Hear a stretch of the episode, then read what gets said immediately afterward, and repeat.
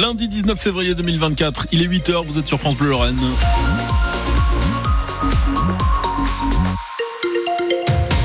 François Pelleret. Ilan Malka, la pluie est annoncée pour le début d'après-midi, on va dire Exactement, des averses en début d'après-midi et des températures de 11 degrés cet après-midi en Moselle. Il fait toujours euh, assez doux. Hein. Ce matin, c'est euh, entre 7 et 8 degrés. On en parle juste après les infos.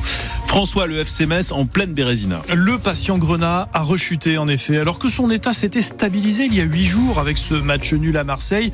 Mais hier à Montpellier, il a replongé.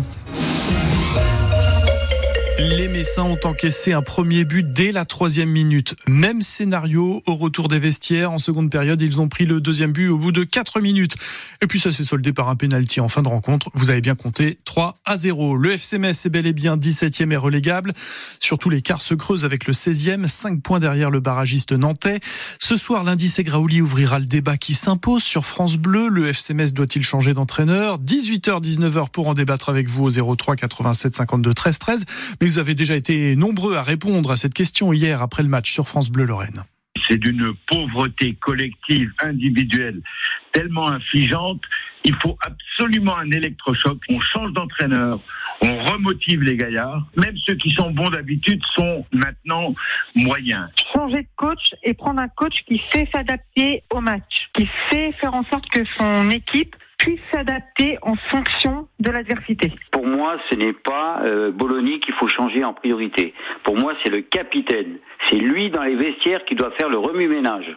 C'est un esprit de groupe qu'il faut créer là-dedans. Et une confiance, c'est des gamins, c'est des gamins. Je comprends pas. Il y a un mal-être quelque part. Les joueurs sont malades, ils sont blessés. On le voit dans leur jeu. Zé, il n'a pas été bon. Van de Kerkhoff, il n'a pas été bon. On est dépité en fait, parce que bon, quand on se fait avoir une fois, ça arrive à tout le monde. Ça fait combien de temps qu'on monte et qu'on descend? Ça fait quasiment 5-6 fois. Alors je vais pas dire le terme si, je vais le dire quand même. On est des couillons. Il n'y a pas d'autre mot. On est des couillons. À Metz, on est des couillons. Voilà. C'était des auditeurs de France Bleu Lorraine hier, juste après la défaite à Montpellier 3 à 0 du FC Metz. Prochaine étape dans cette opération survie en Ligue 1. Dès vendredi, ça sera à Saint-Symphorien, 21h face à Lyon, qui va un peu mieux. L'OM a battu Nice vendredi 1-0 et remonte à la 11e place. En revanche, ça ne va pas mieux pour Marseille, battu hier soir par Brest 1 à 0. Les Brestois s'emparent de la deuxième place du classement. Une grève s'achève à la SNCF, mais une autre se prépare pour ce week-end. Oui, après les contrôleurs, ce sont les aiguilleurs. Sudrail a déposé un préavis de grève qui va de vendredi 11h à samedi 23h. Ce sera le premier week-end des vacances scolaires pour nous, les Lorrains, pour la zone B. Les aiguilleurs de la SNCF qui veulent obtenir la même chose en fait que les contrôleurs, des augmentations de salaire et des embauches. C'est bien ça, Julien Trocas de Sudrail? C'est un peu, on va dire, le même triptyque. Il y a le sujet emploi, il y a le sujet euh, rémunération euh, salariale avec une augmentation de la prime, euh, de l'indemnité pardon de la circulation et l'amélioration des conditions de travail. Et là, je tiens à souligner aussi, quand on revendique des emplois, il faut savoir qu'en fait, on supprime des trains aujourd'hui sur le territoire à cause de manque d'aiguilleurs ou d'agents de circulation, parce qu'il y a un manque d'attractivité. Et même là, nos revendications et le conflit euh, qu'on se prépare à faire pour le week-end prochain, il est aussi, alors je peux comprendre que ça peut être difficile à entendre, mais il est aussi pour l'intérêt collectif, parce que je le répète, on supprime des trains aujourd'hui parce qu'il nous manque des aiguilleurs à la SNCF. Préavis de grève donc à la SNCF de vendredi 11h à samedi 23h pour ce premier week-end des vacances scolaires de, de, des Lorrains, de la zone B. 14 jours après sa disparition de chez elle, dans le sud de la Meuse à Vavincourt, Lucie, une adolescente de 16 ans, a été retrouvée hier en bonne santé. Elle était dans le secteur de Ligny-en-Barrois, c'est tout près. Il s'agissait d'une fugue, ce n'était pas la première. Les gendarmes avaient mobilisé un groupe d'enquêteurs uniquement sur ces recherches. Ils ont fini par retrouver la jeune fille euh, dans l'appartement d'une connaissance. Elle était cachée dans le coffre du canapé lit. Les gendarmes l'ont trouvée grâce aux chiens renifleurs qui les accompagnaient. Après avoir repoussé euh, les Palestiniens à Rafah, tout au sud de la bande de Gaza, l'armée israélienne menace d'attaquer cette ville et elle menace de le faire à partir du 10 mars, premier jour du ramadan, à moins que tous les otages enlevés par le Hamas du 7 octobre euh, dernier soient libérés. Le médecin de guerre messin Raphaël Pitti est revenu euh, justement début février de cette bande de Gaza. Il a prêté main forte à des soignants de l'hôpital européen de Khan Younes. C'est tout près de Rafah, un secteur qu'il connaît bien.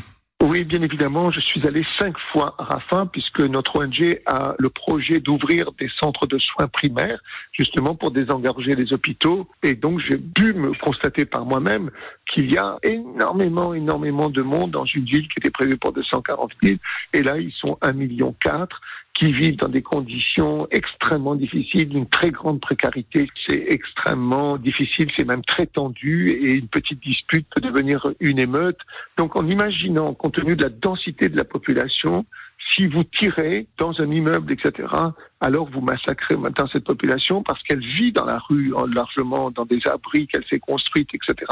Et une attaque sur Rafah ne peut qu'entraîner un massacre de la population qui est déjà dans une situation très difficile. Et si maintenant ils bombardent, alors bien évidemment, on peut très justement faire un procès d'intention de génocide.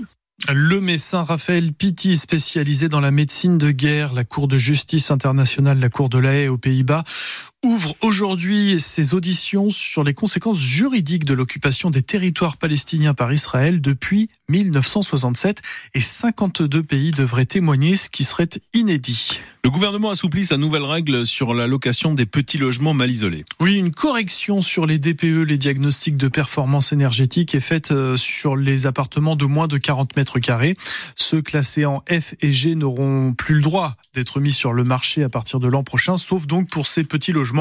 Ils remontent d'un cran dans l'échelle du DPE. Ça représente en France 140 000 appartements qui pourront encore être loués.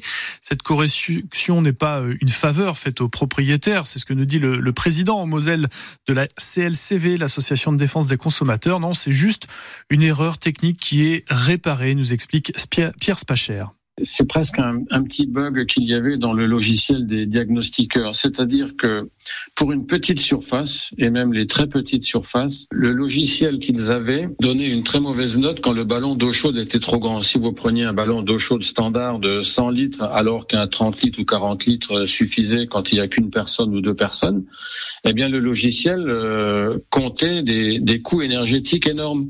Et donc, euh, un certain nombre de, propriétaires qui ont voulu gagner une classe énergétique, voire deux classes, ont simplement changé le ballon d'eau chaude en mettant un petit ballon d'eau chaude électrique. Et du coup, ils ont gagné une classe énergétique et ont pu remettre en location des biens classés euh, F ou G. Explication signée Pierre Spacher de la CLCV, Association de défense des consommateurs. Et euh, si vous voulez estimer euh, la performance énergétique de votre logement, vous pouvez aller sur le site internet de l'ADEME. 8